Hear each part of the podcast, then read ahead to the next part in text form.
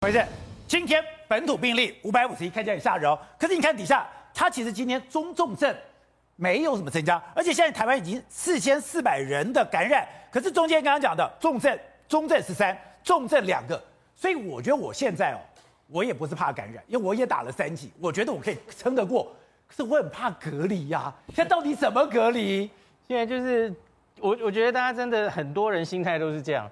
你比较怕框列，怕隔离影响你的生活，然后全部周边的亲戚朋友全部都被 被影响到。我对我还害别人被隔离，那就惨了。那我自己觉得这个东西应该都会慢慢滚动式调整，因为记不记得前一阵子就是定调了嘛？我们已经不是以清零为目标了嘛？吼，我们重症尽量要少了，吼，然后轻症要有效管理。今天其实教育部公布了一个很重要的政策，就是小朋友。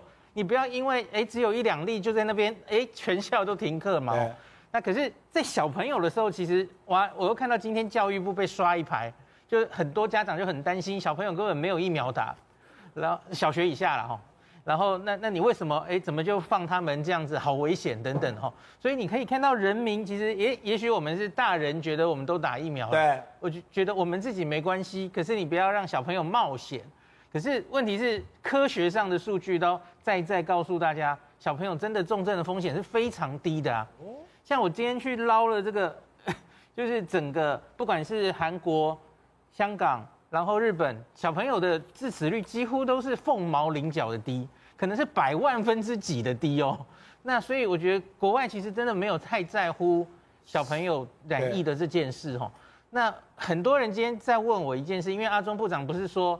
年底呃不是月底一定会上千吗？一千人一定会上千。我我我觉得他讲的太客气了，因为我觉得上万是有可能的。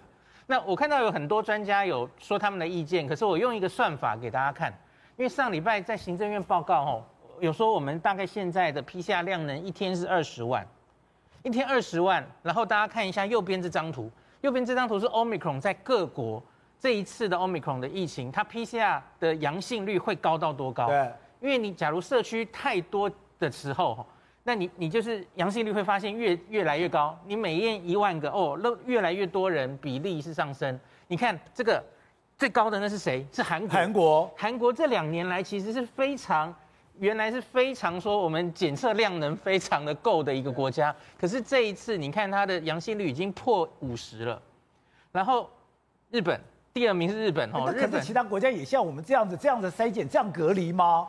呃呃，他们只以人口人口比例那个做的筛检的数，其实很多国家都是比我们多的。嗯，所以那个 PCR 阳性率主要看的是你检查量能做的充不充足。